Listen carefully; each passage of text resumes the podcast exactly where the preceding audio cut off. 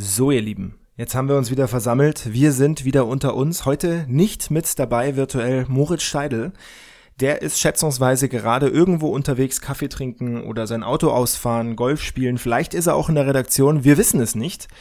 Er ist jedenfalls nicht beim Podcast mit dabei und ich kann euch auch sagen, warum. Er hat den Großteil dieses Podcasts erarbeitet. Er hat nämlich mal wieder einen Gast besorgt und deswegen spreche ich heute das kleine, aber feine Intro alleine ein. Es ist die 120. Ausgabe unseres Formel 1 Boxen Talks Lights Out. Und wir haben einen Gast, den wir auch schon mal da hatten, nämlich Andy Gröbel. Der Mann, der war schon zweimal bei uns im Podcast tatsächlich, nämlich einmal in Folge 63 und in Folge 88 rund um Weihnachten letztes Jahr. Wer die Folgen nicht gehört hat, das ist immer noch sehr gut. Auch die Weihnachtsfolge kann ich euch ganz besonders ans Herz legen. Der hat einen kleinen Review gemacht zu den letzten Jahren Formel 1. Und heute ist er wieder bei uns in Vorbereitung auf den großen Preis der Vereinigten Staaten in Austin, der ja den kommenden Sonntag ansteht, Sonntagabend. Den sollten wir alle noch auf dem Schirm haben. Zwar ist es nicht mehr ganz spannend, was die Weltmeisterschaft angeht, aber ja doch durchaus spannend, was so das Rennen dahinter angeht. Natürlich haben Moritz und er auch schon gesprochen über den Las Vegas Grand Prix, der ja auch demnächst ansteht. Der dritte USA Grand Prix dann neben Miami und Austin im Kalender. Beispielsweise ging es darum, was genau macht die Faszination jetzt eigentlich aus? Auch was sind die Hintergründe, warum die Formel 1 sich da so interessiert für den amerikanischen Markt? Aber beispielsweise auch ganz pragmatische Gründe, nämlich, dass es ja durchaus in der Wüste im Winter kalt werden kann, auch rund um Las Vegas, und was das genau bedeutet für ein etwaiges Reifenmanagement und auch für ein Temperaturmanagement der Fahrer. Ziemlich spannendes ähm, Themenfeld, das die beiden da bearbeitet haben. Andreas Gröbel ist ja durchaus als ein echter Experte anzusehen. Deutlich mehr jedenfalls als ich. Also da habt ihr auf jeden Fall mal jemanden, der Ahnung hat von der Formel 1, seines Zeichens bei Servus TV, einer der wichtigsten Kommentatoren und Moderatoren. Und der Moritz hat ihn getroffen. Viel Spaß damit.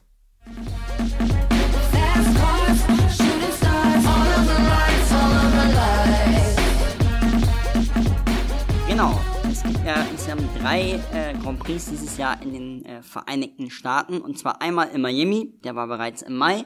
Dann der Austin Grand Prix, der am kommenden Wochenende, wie gesagt, ist.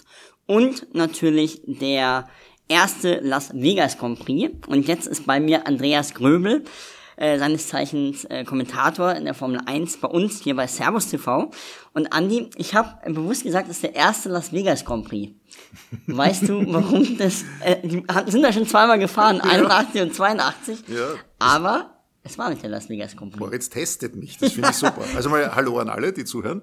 Ähm, du versuchst mir jetzt aufs Glatteis zu führen. Das kann nur heißen, dass der Titel des Rennens damals ein anderer war. Ich glaube, mich dunkel zu erinnern, dass der Sieger 1981 mit einem Lorbeerkranz mhm. am Siegespodest gestanden ist und wahrscheinlich deswegen, weil es der Caesars Palace Grand Prix war. Kann das sein? So ist es. 81 okay, und 82. Vor, vor, dem berühmten Hotel Caesars Palace. Ne? das ist jetzt äh, ja, mehr als 40 Jahre her, dass in Las Vegas gefahren wurde. Damals war es, wie du gerade schon angemerkt hast, ein, ein voller Flop kann man ja eigentlich so sagen. Aber bevor wir ja. in die Vergangenheit äh, blicken, wollen wir erstmal in die Zukunft blicken. Und du warst schon quasi an dieser äh, Stätte in Las Vegas vor wenigen Wochen, mhm. hast die Aufbauarbeiten dort mitverfolgt. Ganz allgemein, was war dein erster Eindruck davon? Mein Eindruck war, dass die Formel 1 wirklich angekommen ist in Las Vegas. Ich habe äh, wirklich direkt neben der Baustelle gewohnt, wo gerade das Boxengebäude hochgezogen wird. Das war zu dem Zeitpunkt schon fertig. Daneben werden jetzt Tribünen errichtet. Es wurde asphaltiert äh, zu der Zeit, als ich dort war. Und äh, die, die Sphere, also dieses neue Wahrzeichen in Las Vegas, war kurz vor der Eröffnung. U2 haben ja mittlerweile dort ein, ein Riesenkonzert gespielt, das man rund um die Welt äh, promotet hat. Also ähm, wenn man sich vor Augen führt, dass Liberty Media ein großes Gelände mitten in der Stadt gekauft hat. Ich weiß nicht, ob das alle deine, deine Hörer wissen. Das ist jetzt nicht ein Grand Prix wie in Budapest, wo man sagt, die fahren in Budapest mhm. und der Hungaroring ist dann irgendwie eine halbe Stunde oder 40 Minuten außerhalb der Stadt, sondern das ist wirklich mitten in der Stadt. Man hat also quasi in Fußweite vom berühmten Las Vegas Strip ein Areal gekauft äh, von vielen Hektar wo man sich dauerhaft niederlassen wird. Und das hat auch richtig Kohle gekostet. Also Liberty hat da ordentlich Geld in die Hand genommen. Mein Eindruck ist also, die sind wirklich dort, um zu bleiben mhm. äh, und machen das diesmal wirklich richtig, weil es gibt ja auch viele Beispiele von Rennen in den USA, ja. wo man es nicht richtig gemacht hat in der Vergangenheit. Richtig, da gab es auch noch Dallas, es gab Phoenix. Äh, mhm. es ja, das war der größte Flop überhaupt. Schon, ne? also, äh, in, in Phoenix beim ersten oder zweiten Rennen, ich weiß es jetzt nicht genau, 1990 ist man dort hingegangen. Äh, das war das erste Rennen für den Gerhard Berger als Teamkollege vom Ayrton Senna und Gerhard hat gleich einmal im, es war auch Saisonbeginn und Gerhard hat im Qualifying die Pole Position geholt mhm. äh, gegen den Senna als Neuankömmling und da hat man gedacht, hoppala, äh, das kann jetzt aber nicht sein. Ja? Und Senna hat das auch sehr schnell dann wieder grad gerückt. Ist dann, glaube ich, in der äh, Mauer auch gelandet, der Gerhard Berger. Ne? War er nicht ja. der Einzige. Ja? ja? Und was ich eigentlich sagen wollte, äh, die Formel 1 war damals so populär in den USA 1990 in Phoenix, mhm. Dass ein zeitgleich äh, stattfindendes Straußenfestival und Straußenrennen deutlich mehr Zuseher hatte als die Formel 1. Also die konnte man dort wirklich alle einzeln begrüßen. Niemand hat gewusst, was ist das? Da fahren jetzt irgendwelche Typen aus Europa irgendein dämliches Rennen, da gehen wir lieber zum Straußenfest. Wahnsinn, also etwas, was heute hoffentlich nicht mehr vorkommt, äh, weil die Formel 1, wie du schon gesagt hast, angekommen ist. Äh, drei Rennen, das äh, ist wirklich beeindruckend, vor allem wenn man auch bedenkt, dass Austin und Las Vegas nur einen Monat äh, trennt. Was würdest du sagen, macht denn die Strecke in Las Vegas besonders aus? Es gibt zwei DRS-Zonen, zwei sehr, sehr lange Geraden. Was ist da so der Reiz?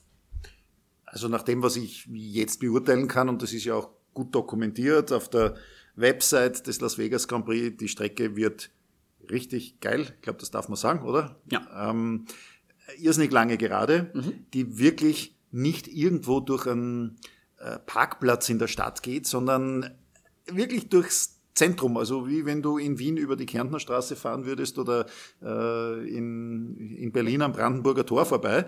Äh, da hast du alle Landmarks dabei, mhm. das sind die ganzen großen Hotels, das wird fürs Auge äh, großartig. Mhm. Äh, ich glaube, dass die Strecke auch für die Fahrer absolut okay ist. Äh, die über sechs Kilometer, glaube ich. Mhm. Ähm, wie gesagt, lange gerade, du hast alles dabei, du hast äh, schöne Orientierungspunkte fürs Publikum. Also ich glaube, es wird, äh, die Amerikaner sind ja bekannt bescheiden und sagen jetzt schon, es wird das größte Rennen der Geschichte der Formel 1. Ähm, ich glaube, was die Aufmachung, was das Optische angeht, äh, traue ich ihnen das auch zu. Also wir mhm. kennen natürlich alle diese großartigen Bilder von Monte Carlo äh, mit dem Hafen und, und, und wirklich äh, großartige Rennen in Singapur und so weiter. Aber ich glaube, Las Vegas wird das alles in den Schatten stellen. Jetzt war ich äh, vergangenes Jahr in Miami. Das war sehr beeindruckend. Das war aber in meinen Augen viel zu viel. Also es war, damals war das Fahrerlager in Miami auch noch nicht im Stadion, mhm. das wurde dann nicht fertig, sondern quasi am Parkplatz selbst oder vor dem Stadion. Es war unfassbar viel Prominenz. Das Problem war nur, es war sehr warm, davon kann jetzt Miami nichts, das mhm. wusste man davor. Und es war ein unfassbar langweiliges Rennen 2022. Mhm. Dieses Jahr war das Rennen spannender. Max Verstappen hat eigentlich mhm. da den Turnaround geschafft in der WM. Genau. Man muss aber sagen, es war das Event wahrscheinlich größer als ähm, das Rennen. Glaubst du, also du hast es gerade schon angeteased, äh, du glaubst, den Fahrern wird die Strecke gefallen. Glaubst du, dass diese Gefahr in Las Vegas auch besteht? Dass wir vielleicht ein sehr, sehr langweiliges Rennen und ein sehr, sehr großes Event drumherum bekommen? Natürlich wird es ein Riesenshow-Event, weil wenn die Amerikaner was können, dann ist es Show. Mhm. Ich meine, du musst dir das ja auch mal vor Augen halten, welche Feuerkraft Amerika hat mittlerweile. Ja. Las Vegas sagt, wir hätten das Rennen gerne am Samstag. Mhm. Und die Formel 1 sagt, okay, erstmals nach 40 Jahren gibt's jetzt wieder mal ein Rennen am Samstag. Ja? Äh, also da weißt du schon, wer die Spielregeln macht und dementsprechend wird die Show dort natürlich auch sein. Ich habe aber weniger die Angst wie in Miami, dass sozusagen nur äh, Instagram-Promis mhm. hinkommen und, und, und Celebrities und der Sport Nebensache ist. Mhm. Äh, vor allem, weil ich, so wie ich die Fahrer alle einschätze, mhm. denen das auch gefällt dort. Äh, Miami, wenn wir uns ehrlich sind, war ein Rennen von vielen. Ja. Äh, da gibt's jetzt nichts, was den Fahrer dorthin lockt. Da ist noch keine Kurve hängen. Ja, also ja, vielleicht diese eine komische ja. Schikane mit der Unterführung unter der Autobahn, wo man extra abgraben musste, damit es sich von der Höhe her ausgeht. ähm, aber Miami als solches ist jetzt nichts, was den Formel-1-Fahrer so lockt, dass er sagt, da muss ich gewesen sein. Ja. Mhm.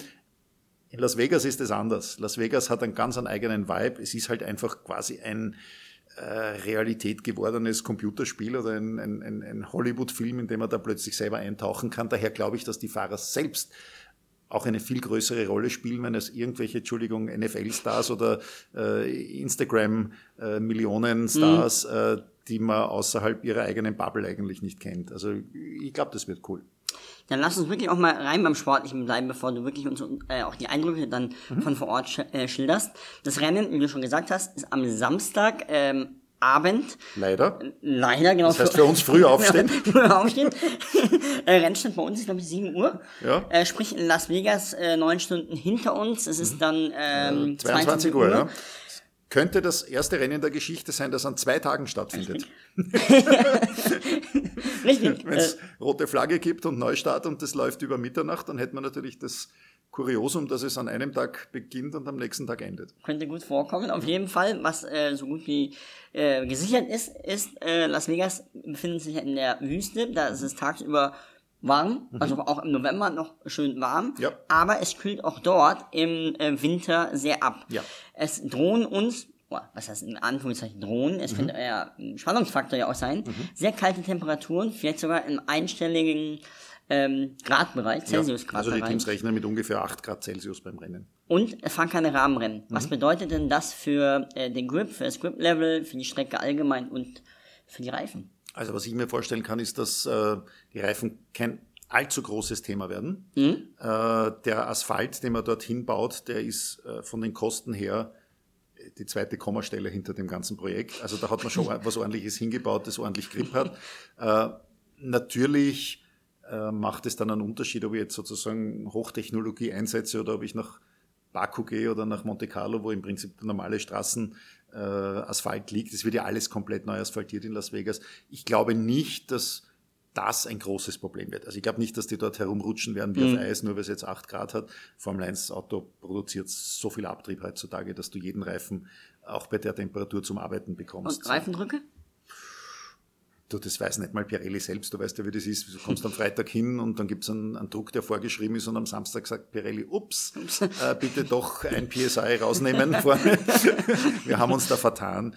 Ähm, ich kann natürlich da jetzt völlig falsch liegen, weil ich bin kein Reifeningenieur, aber mein Gefühl sagt mir nach all dem, was ich dort gesehen habe, man überlässt dort nichts dem Zufall. Mhm. Äh, und ja, wir sind auch am Nürburgring, wir sind in Silverstone gefahren, wir sind ins Spa gefahren bei einstelligen Temperaturen immer wieder.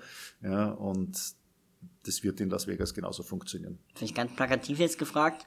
In äh, Katar musste George Russell mit den Händen quasi äh, sich selbst kühlen mhm. auf der Geraden. Ja. Äh, wie wärmt sich der Formel 1-Pilot denn bei einem offenen Cockpit und bei unter 10 Grad? Ja, da sitzt ja nicht. das ein Thema?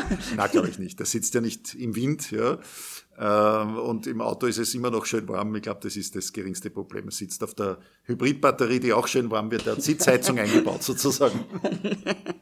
Okay, sehr gut. Wem aber vielleicht kalt werden könnte, ist äh, dem oder der Zuschauerin. Und da gibt es auch einige Lösungen. Und da kommen wir auch genau jetzt wieder zum Veranstaltungsort. Und da mhm. wurde einiges gebaut. Da wurden eine, also du hast es schon äh, gesagt, ein eigenes äh, Gebäude mhm. wurde von der Formel 1 errichtet. Red Bull plant eine eigene Mega-Hospi dort. Mhm. Äh, diverse Hotels haben Plätze. Äh, vielleicht, wenn du einfach mal schreibst, wie ist dann die Zuschauersituation dort? Also die Tickets sind teuer wie nie. Du musst richtig in die Tasche greifen. Dazu muss man aber auch den amerikanischen Sportfan verstehen. Der ist einfach gemütlich und was er braucht, ist Convenience. Mhm. Ja? Also der Fan in Amerika, egal ob wir jetzt vom Basketball, äh, NHL oder eben Motorsport reden, der ist es gewöhnt, dass der Veranstalter sich darum kümmert, dass es ihm gut geht. Und mhm. gut geht es dem Fan, wenn er äh, permanent was zu essen hat, wenn es einen tollen Verkaufsstand gibt, wo er sich von seinem Lieblingsteam Kappe, T-Shirt etc. und für die Kinder noch was kaufen kann. Äh, wenn der Event so getaktet ist, dass der nicht überfordert ist. Ja? Mhm.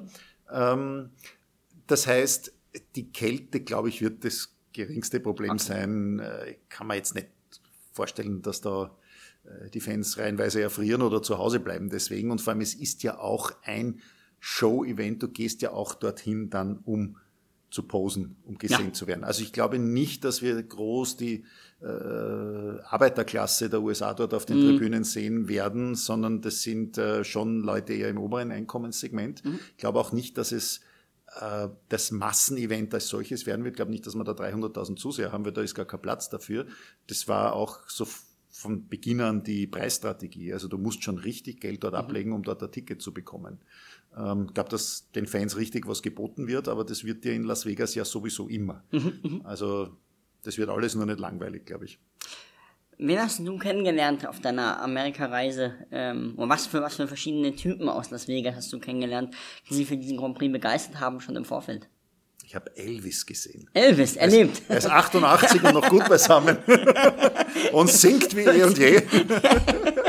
Ja, da musst du es mehr erzählen. Ja, ja, ja. Naja, in meinem Hotel gab es eine äh, Elvis Tribute Show, die hieß äh, All Shook Up. Also kann ich jeden, der nach Las Vegas kommt, empfehlen, mhm. äh, der sich für noch echte, handgemachte Musik interessiert, bitte schauen Sie sich das an. Äh, das ist, es ist richtig cool und ich sage es gerne nochmal, wenn die Amerikaner was können, dann ist es Show. Im Sport, in der mhm. Musik, im Film, da, das ist genau ihre Kernkompetenz. Also äh, habe mir dort dann noch ein paar äh, Shows und Musicals angesehen, ähm, bin weitergereist noch nach New York. Also da muss ich sagen, auch als äh, kulturinteressierter ja. Mensch, da wird ja wirklich was geboten in Amerika. Aber deine Frage war ja eher auf die Formel 1 gemünzt, glaube also ich. Wie, wie, wie Formel 1 begeistert ist Elvis? Ähm, also ich konnte nicht direkt mit ihm sprechen, aber seine Nachbarn äh, sind, äh, also es weiß jeder, dass das Rennen stattfindet. Mhm. Anders als beim Straußenfestival in Phoenix in den 90er Jahren. da gab es auch noch kein Instagram ja, genau. Na, also die, die, die Formel 1 ist Monate davor schon in der Stadt. Es wird überall plakatiert, in jedem Einkaufszentrum, in jedem Hotel, in jeder äh, Lobby, wo du reinkommst. Mhm. Überall ist klar, da passiert was Großes. Ähm, ich habe beispielsweise getroffen bei meiner Autovermietung jemanden, ähm, der, äh, das war der Joshua, der hat mir einen tollen Ford Mustang, 2020er Modell, ähm, mhm. Cabrio, vermietet für drei Tage, mit dem ich dann ein bisschen rumgefahren bin dort, war sehr nett. Äh, und haben mir gedacht, den frage ich jetzt mal, ob er weiß, was da los ist. Und dann geht der nach hinten in seinem Kämmerchen und kommt nach vorne, stellt mir was am Tisch und sagt, weißt du, was das ist? Äh, und ich schaue das an und sage, ja, es schaut nach einer Formel 1 Bremsscheibe aus. Sagt er, genau. Und weißt du auch von wem? Sage ich, du wirst mir es gleich sagen. Kimi Räikkönen. Also der Kerl hat sich das äh, irgendwie aus einem Ferrari Store äh, bestellt, mhm. gekauft, äh, um sicherlich viel Geld. Das ist eine Bremsscheibe von Kimi äh, aus dem Rennen, wo er Weltmeister geworden ist 2007. Das mhm. steht so als Trophäe dort. Und dann habe ich gedacht, okay, also das ist jetzt dann doch schon eine andere Liga. Ja. Und habe dann begonnen, mit ihm zu reden. Und dann waren wir natürlich in ein, zwei Minuten bei Nico Hülkenberg. Haben mhm. gefragt, ob der den vielleicht auch kennt in meiner naiven Art. Und der hat mir alles erzählen können, über Nico, über die Rennen, die er eingesprungen ist bei Aston Martin, äh, über die frühe Zeit, als mhm. er ähm, Teamkollege von Checo Perez war. Also ich will jetzt damit nicht sagen, dass alle amerikanischen äh, Durchschnittsfans so ticken wie der, aber es, die gibt's in der Tat und ich mhm. kann aus eigener Erfahrung sagen, ich bin ja jetzt auch schon einige Wochen in dem Zirkus, äh, ich war einige Male früher in Indianapolis, mhm. ähm, als die Formel 1 dort gefahren ist und das war ganz anders. Also wir haben uns Anfang 2000er Jahre in Indianapolis wirklich Downtown hingestellt, haben alle, die da so vorbei gelaufen sind, egal ob männlich, weiblich, alt, jung, befragt zum Formel-1-Rennen. Mhm.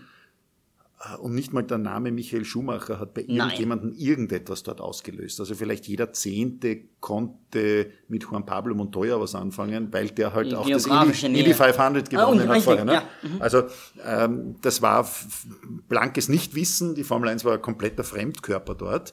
Äh, und das ist für mich wirklich beachtlich, wie sich das jetzt in ein paar Jahren gedreht hat. Ähm, du hast wirklich das Gefühl, jeder weiß, das Rennen findet statt, jeder weiß, wer da kommt, was da kommt und, und äh, interessiert sich auch dafür. Dann lass uns vielleicht auch mal auf genau diese Namen auch gehen. Du hast gesagt, es geht dann wirklich um die Fahrer selbst. Da ist natürlich der größte Superstar aktuell. Äh, Logan Sargent, ne, der Amerikaner. Logan Sargent. Naja, wenn ich ja. schon einen eigenen Fahrer habe. Nein, das ist natürlich nicht Ist so. nicht der Fall, ne? Weil Logan Sargent, ich glaube, der macht Werbung für eine Bierfirma, die auch für Williams wirbt, aber ansonsten ja. kommt der in Amerika, glaube ich, kaum vor. Also ich mag den Logan, ich finde, er wird äh, ein bisschen hart angefasst jetzt im Moment mhm. auch von der Presse, weil es halt sehr einfach ist, immer auf irgendjemanden ja. hinzuhauen. Ja. Also liebe Kolleginnen und Kollegen der schreibenden Zunft und des äh, äh, Internets und auch äh, des Rundfunks, äh, finde, da tut man sich manchmal sehr leicht, äh, Leute gleich mal zu vernichten, weil die nicht in ihrer ersten Saison gleich Weltmeister werden. Ähm, der Kerl ist schon gut, der braucht halt Zeit. Aber Logan Sargent ist kein Household Name. Also das ist jetzt nicht, das ist jetzt nicht so, dass man äh, im Supermarkt über Kellogg's Cornflakes mit Logan Sargent Konterfei drüber stolpert, was bei den NASCAR-Piloten durchaus der Fall ist. Also wenn du Jeff Gordon früher ja, war ja überall äh, Dale Earnhardt, Dale Earnhardt Jr., also äh, Jimmy Johnson, da hast von Haarshampoo mhm. äh, über Schuhcreme, über den, den, den Burger deines Vertrauens im Tiefkühlfach alles bekommen, ja. Ähm, die, die Bush sind übrigens aus Las Vegas, gell? Weiß nicht, ob das Ach, weißt. Ja. nee, das weiß ich nicht. Ja. Okay. Ähm, die, die sind so ein bisschen bei NASCAR die Outlaws, weil NASCAR findet ja doch eher an der, an, an, an der Ostküste und in den mhm. Südstaaten statt. Las Vegas passt ja da so überhaupt nicht hinein. Und Kurt und Kyle Busch waren immer so die Bad Boys und haben mit dem natürlich auch immer gespielt mit diesem Image. Ja. Ah, okay. Naja. Wusste ich nicht. Also ja, und Steffi Graf und And Andrea Agassi natürlich. Ne? Richtig. Und äh, eine der Bands, die aber allerdings in, in Austin auftreten, mhm. The Killers. Killers, ja, ja, Aber die kommen auch aus Las Vegas, treten aber in Austin auf und nicht in, in Las Vegas. Mhm. Lass uns nochmal bei diesen Namen bleiben. Ja, genau. Der größte aller Namen ja, Lewis ist Lewis Hamilton. Das, der ist eigentlich der einzige den man quer durch Amerika kennt. Der, der auch schon bei allen Talkshows saß, von Letterman früher über ja. Jimmy Fallon und genau. so weiter. Ja. ja, ja. Also Lewis ist einfach die Marke in der Formel 1, die, die Sebastian Vettel nie geworden ist, äh, die auch Max Verstappen noch nicht ist. Noch nicht ist. Ähm, das hat jetzt nicht nur mit Erfolg zu tun, sondern es hat natürlich auch mit sagen wir, allem zu tun, was links und rechts der Rennstrecke passiert. Ja. Und das ist der Luis natürlich großartig, mit, mit äh, wie er sich da verkauft, vermarktet, mit wem er befreundet ist, mit wem er gerade wieder im Studio steht und irgendein Rhythm and Blues Album aufnimmt oder weiß Gott was alles, ja. oder bei welcher Modenschau. Ja. Bloß den Hund dazu. Also das äh, findet bei Maxi alles nicht statt. Also die könnten, was das angeht, nicht unterschiedlicher sein. Max fährt nach dem Rennen heim und setzt sich an Simulator und fährt noch irgendein Sim-Race mit seinen Freunden. Nur es geht ins äh, Tonstudio. Genau, ja. richtig, ja. Ähm, fällt aber der zweitgrößte Name, in Las Vegas zumindest, ist, fällt auch schon der Teamkollege von Max Verstappen, Sergio Perez. Mexikaner, sehr beliebt. Wie schätzt du seine Strahlkraft aus? Mal ein, sorry. Überschaubar. Überschaubar. Also ich glaube, Checo, okay. hat, Checo hat sein Heimrennen in Mexiko. Ja.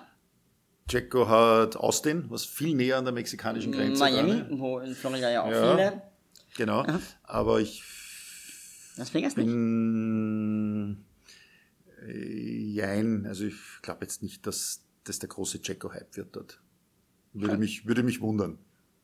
Weil es auch kein billig Grand Prix ist, ja, ja, ist jetzt gar nicht wertend gemeint, aber du musst schon richtig Kohle in die Hand ja. nehmen, um dort zu dem Rennen hinzukommen. Mhm. Du hast nicht den, äh, den 100-Dollar-Flug hin und retour mhm. und dann das Ticket um 80 Dollar irgendwo im, äh, im allgemeinen Bereich, sondern das kostet schon richtig, richtig Geld. Ne? Und die, die, die Massen, sehen wir auch bei den Holländern mhm. und allen, das sind die, die halt äh, Zeit haben und kreuz und quer mit dem Wohnwagen dann durch Europa fahren und dem Max nachfahren und ja. dann den, den Hügel äh, irgendwie besiedeln in Divisionsstärke.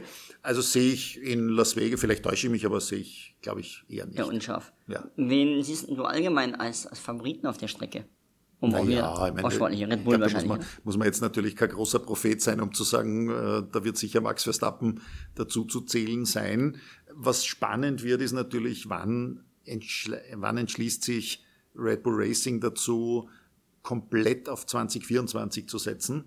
Muss man ja wissen, eigentlich ist ist es ja schon confirmed vom Vertrag her, aber so ganz ja noch nicht. Du meinst den, äh, den Checo für 24? Also Vertrag hat er ja, offiziell, wird auch immer kommuniziert ja, ja, und auch äh, bei Max und bei Alpha Tauri ist ja auch hier die Tür zu, aber es scheint doch noch ein bisschen zu wackeln. Ja, also schau, wir alle reden immer über Fahrerverträge, keiner von uns hat je einen wirklich gesehen.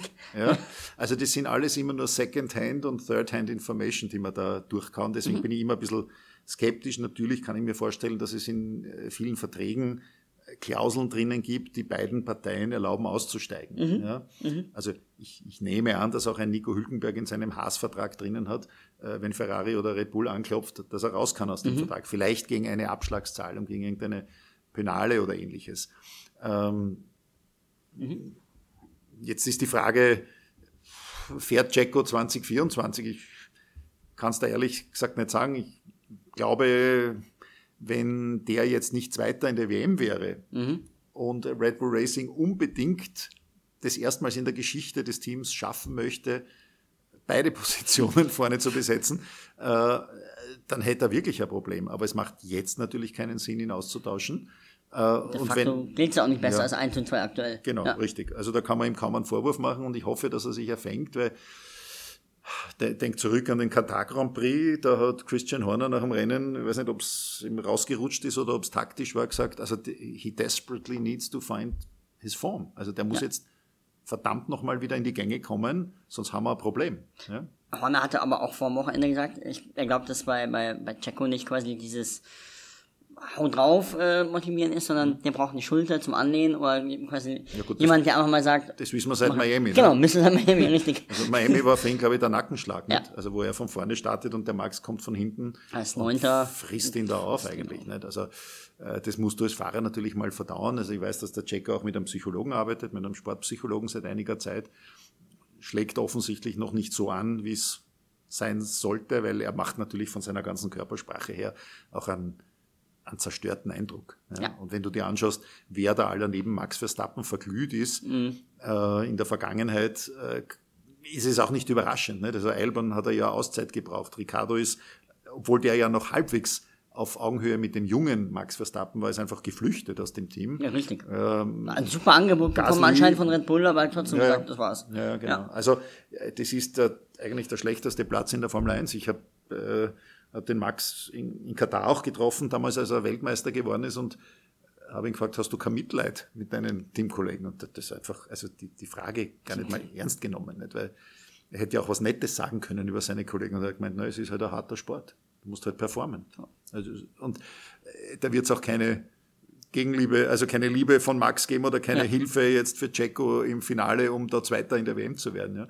Aber du wolltest eigentlich wissen, wer sind Favoriten und ich habe gemeint, genau. Red Bull Racing könnte könnte ja theoretisch, oder so würde ich das machen, wenn ich Adrian Newey bin, sagen, okay, beide Titel haben wir. Mhm. Das Auto für 2024 ist de facto von der Basis her fertig. Vielleicht nicht alles fertig produziert, aber das Konzept steht. Pfeif auf diese letzten Saisonrennen. Mhm. Das ist nur schön für Max und sein Bonus, wenn er da jetzt viel gewinnt. Aber eigentlich sichern wir jetzt im Finale schon den Titel 24, weil das sind, wenn man es zusammenrechnet, jedes jedes Wochenende drei komplette Testtage, die du hast, ja. unter Rennbedingungen noch dazu. Kein anderes Team, außer die, die jetzt schon komplett abgestellt haben, natürlich in der Entwicklung, äh, bekommt noch diese Möglichkeit fürs nächste Jahr schon so ausgiebig zu testen. Also ich würde dann einfach alle Hinterrad-Varianten, also die, die, die Hinterrad-Geometrie äh, einmal durchspielen im freien Training und im zweiten freien Training. Äh, verschiedenste Aeroteile, die man vielleicht schon in der Pipeline hat, einfach mal ausprobieren. Dann wird der Max halt nicht Erster oder Zweiter, sondern halt mal Siebter oder Neunter in, in der Startaufstellung. Dann hat er, hat er halt Spaß am Sonntag. Läuft man da aber nicht Gefahr, dass die Konkurrenz dann quasi genau das schon sieht, was man vorhat? Das ist ein guter Punkt natürlich. Aber die Frage ist, sehen die das so schnell? Ne? Also, äh, ja, auch ein Riesenthema. ja, klar. Ich meine, sehen und kopieren und ja. checken ist auch was. Ich sag jetzt alles, was unter der Haube passiert, ob das jetzt der äh, die Anordnung der Kühler ist, ob das die Software ist, die äh, die Motorelektronik steuert und so weiter, kannst natürlich da jetzt ins Extrem gehen und schauen, ob das funktioniert oder nicht und riskierst halt, dass der Max dann halt zweimal stehen bleibt, aber so what? Ja, ja. du hast ja nichts verloren dadurch. Ähm, ne? Ob er jetzt, jetzt hat er 14 Rennen gewonnen, ob er am Ende 15, 16, 17, 18 oder 19 hat. Ja, ihm, ist, für ihn macht es natürlich einen Unterschied, ja, ja, weil der will natürlich nichts als den Rekord vom Louis brechen, das wissen wir auch. Also glaube, das treibt ihn schon an. Ja, ja. meinst du? Ja, absolut, na ja. sicher. Hundertprozentig. Ich erinnere mich, nach dem, nach dem ersten Titel hat er gesagt, also eigentlich könnte er jetzt ja, genau. so gefühlt aufhören, weil er einmal Weltmeister, Weltmeister werden. Genau, und ob er jetzt zwei, dreimal Weltmeister ist, ist wurscht. Ja, aber Moritz, ganz ehrlich. Eschmann, oder? Welcher ja. Rennfahrer erzählt uns die Wahrheit, wenn es um dieses Thema geht? Es sind ja alles Schutzbehauptungen. Ich habe dasselbe ja. habe ich gehört von Michael Schumacher, dasselbe von Sebastian Vettel, alle, na, die Rekorde bedeuten mir alle mhm. nichts. Ich will, ich lebe im Hier und Jetzt und ich will jetzt Rennen gewinnen. Also Schumacher war da der größte Lügenbold in Wahrheit, bei allem Respekt. Ja. Aber er hat immer erzählt, dass ihm das alles nichts angeht und dann hast du irgendwas erwähnt, was vielleicht nicht ganz korrekt war in Sachen Statistik und Rekorde, hat er dich sofort korrigiert. Er gesagt, nein, nein, das stimmt nicht. So geht der Rekord. Also der hat das alles genau abgespeichert gehabt und gewusst, wann welcher Rekord fällt und so weiter. Ja. Ist das ein Max auch so wichtig, meinst du? Ich glaube nicht, dass es ihm jetzt so wichtig ist, aber, aber der Max sucht natürlich schon Dinge, die ihn antreiben. Ja. Ähm, das macht jeder Sportler. Ja, und er weiß natürlich, da fährt einer mit, der hat 103 Grand Prix-Siege.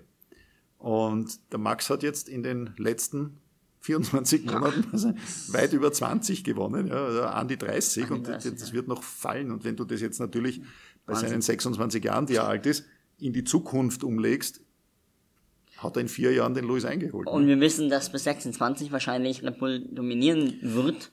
Könnte? Könnte, ja. Könnte. Kein, kein Muss für mich. Also schau, welchen Sprung McLaren gemacht hat heuer.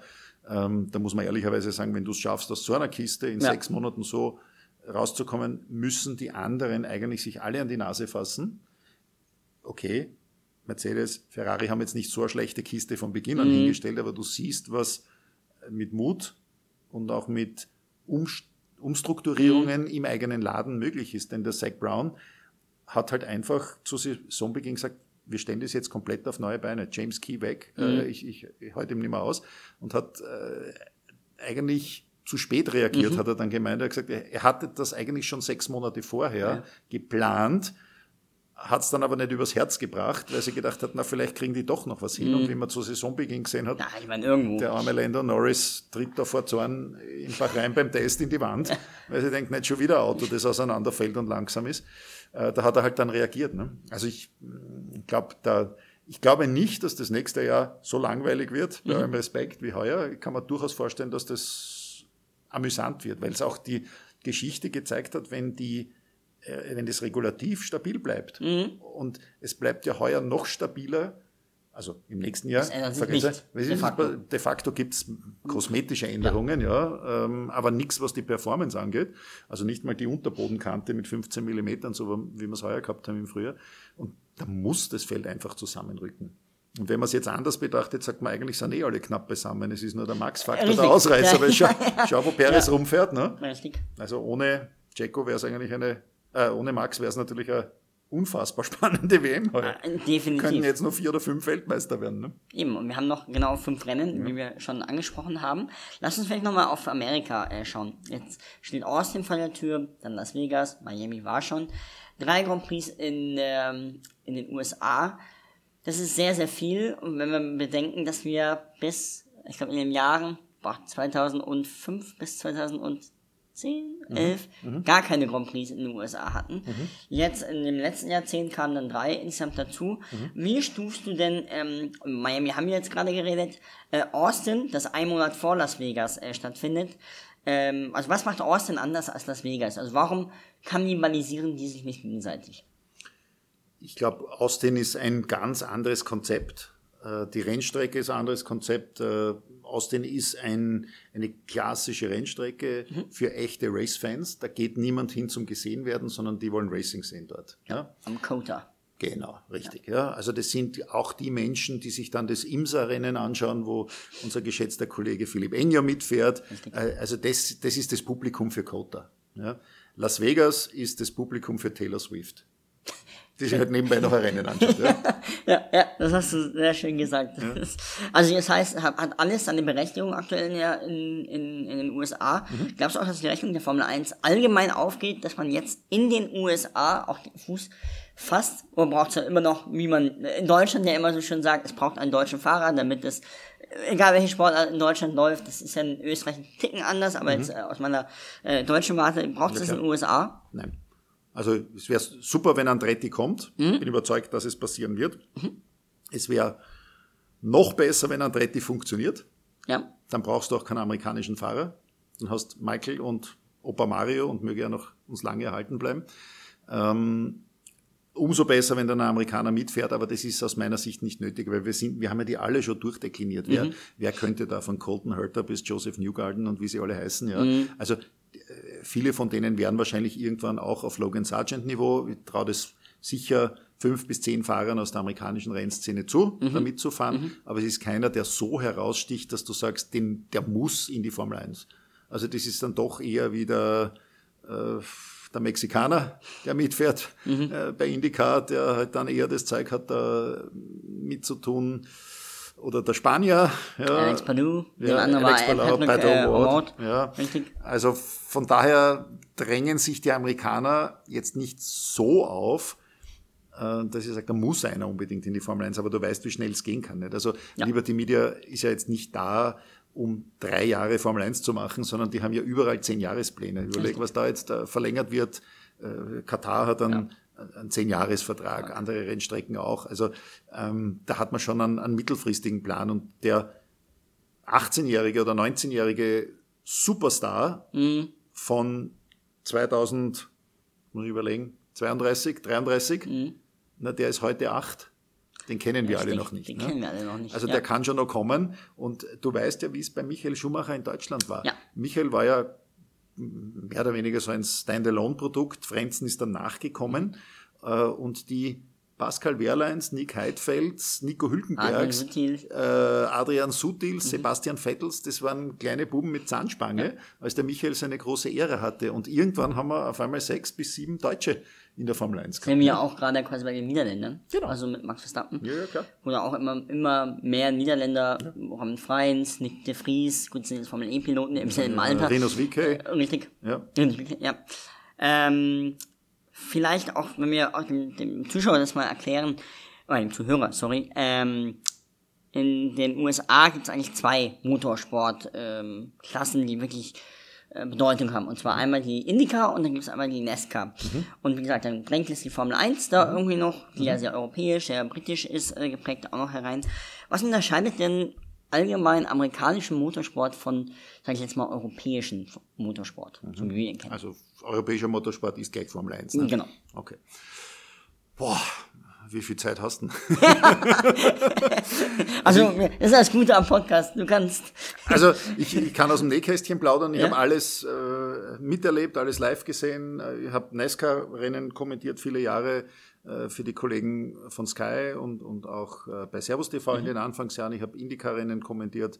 Äh, ich habe das Indy 500 kommentiert. Ich war bei allen Rennen auch vor Ort. Ich war in Indianapolis, war in Talladega. Also äh, ich glaube, der große Unterschied ist, ähm, die Formel 1 ist manchmal larger than life. Ja, durch Ja. so Typen wie Michael Schumacher, Ayrton Senna, ja, die ja so ein bisschen was, jetzt nicht sagen Gottgleiches haben, weil das ist der falsche Mhm. Unnahbar. Ausdruck. Ja, ja.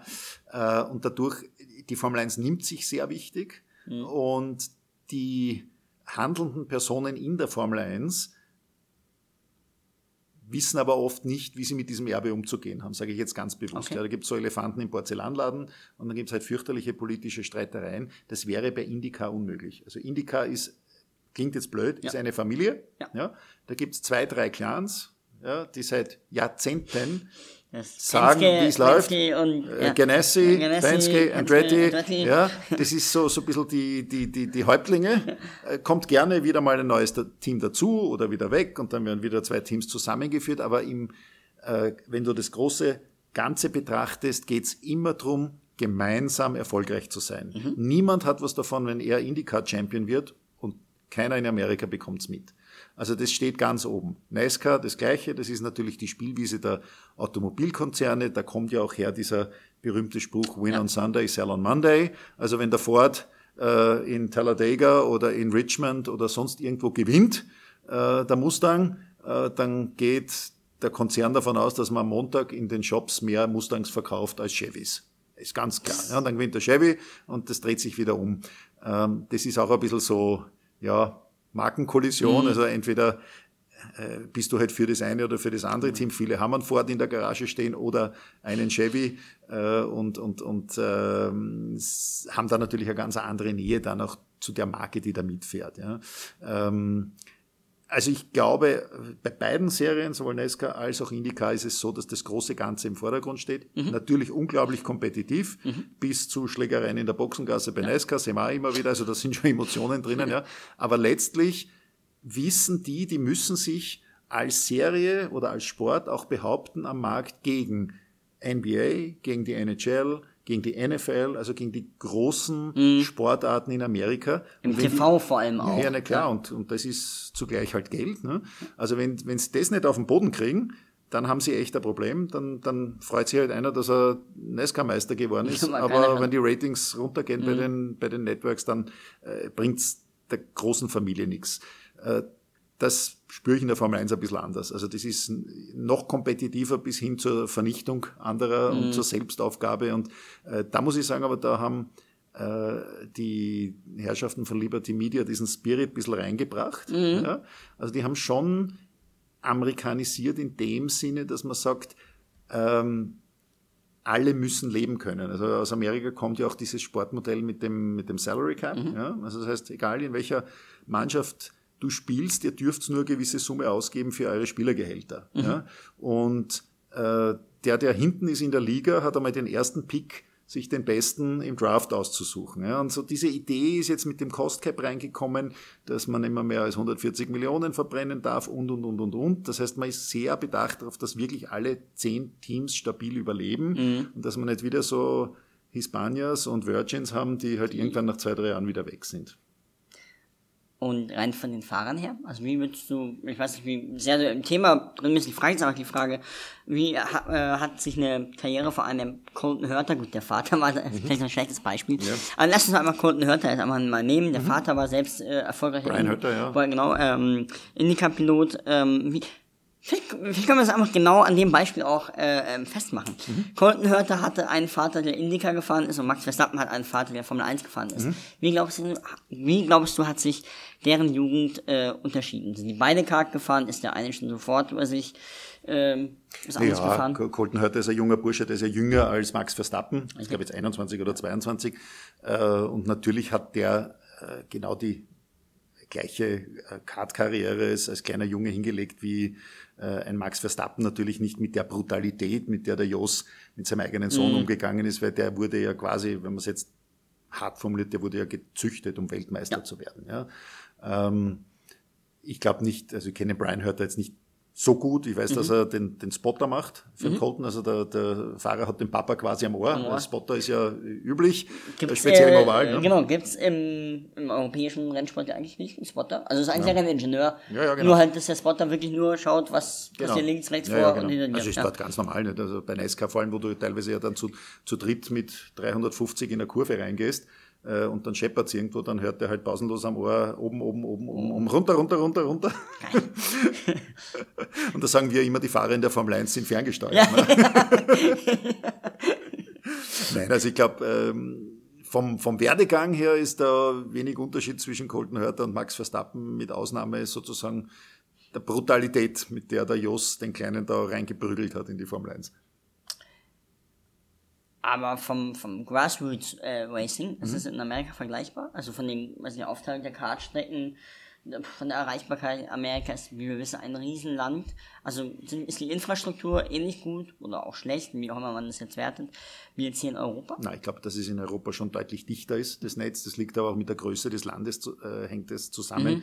Ähm, wenn du in Europa Kart fährst, nimm den Christian Klien her, unseren Kollegen zum Beispiel, mhm. der in, in Vorarlberg aufgewachsen ist. Vorarlberg ist das westlichste äh, Zipfelchen von Österreich mhm. und der liegt quasi mitten in Europa. Also der hat dann mit dem Auto dann irgendwie, weiß ich nicht, zwei bis drei Stunden nach Monza und drei Stunden nach Hockenheim und konnte aber genauso äh, nach der Schule am Freitag dann mit, mit der Familie, mit dem mhm. Wohnmobil irgendwie nach Manikur fahren mhm. oder so. Und da hast du halt dann wirklich die Besten der Besten aus Europa beisammen. Ne?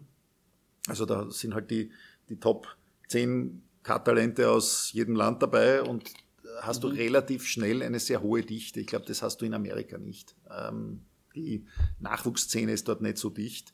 Ähm, was aber auch klar ist, weil du kannst jetzt nicht an Neunjährigen, Zehnjährigen mit dem Flieger von Kalifornien nach, nach Watkins Glen schicken und wieder retour. also du bist halt Lawrence Stroll, ja, aber kommt auch nichts raus dabei, wie man gesehen hat. Nicht? Also, naja, er hat es immerhin in Formel 1 geschafft. Formel 1 geschafft, stand mal auf Pole Position. Und ja. auf dem Podium auch. Und auf dem Podium. Zwei oder dreimal. Ja. Ja, mhm. ja äh, das ist ein eigenes Kapitel. was, da, was da gerade passiert. Da, da, da hast du absolut äh, recht. Ja. Ähm, lass uns vielleicht das Thema ähm, USA nochmal abschließen ja. mit äh, eben hier einem wichtigen TV-Markt. Mhm. Ähm, wie wir schon besprochen haben, gibt es die NESCA, es gibt die Indica, es gibt die Formel 1, es gibt dann aber auch die Big Four, also Eishockey, Basketball, Basketball Football und, und Baseball. Ja.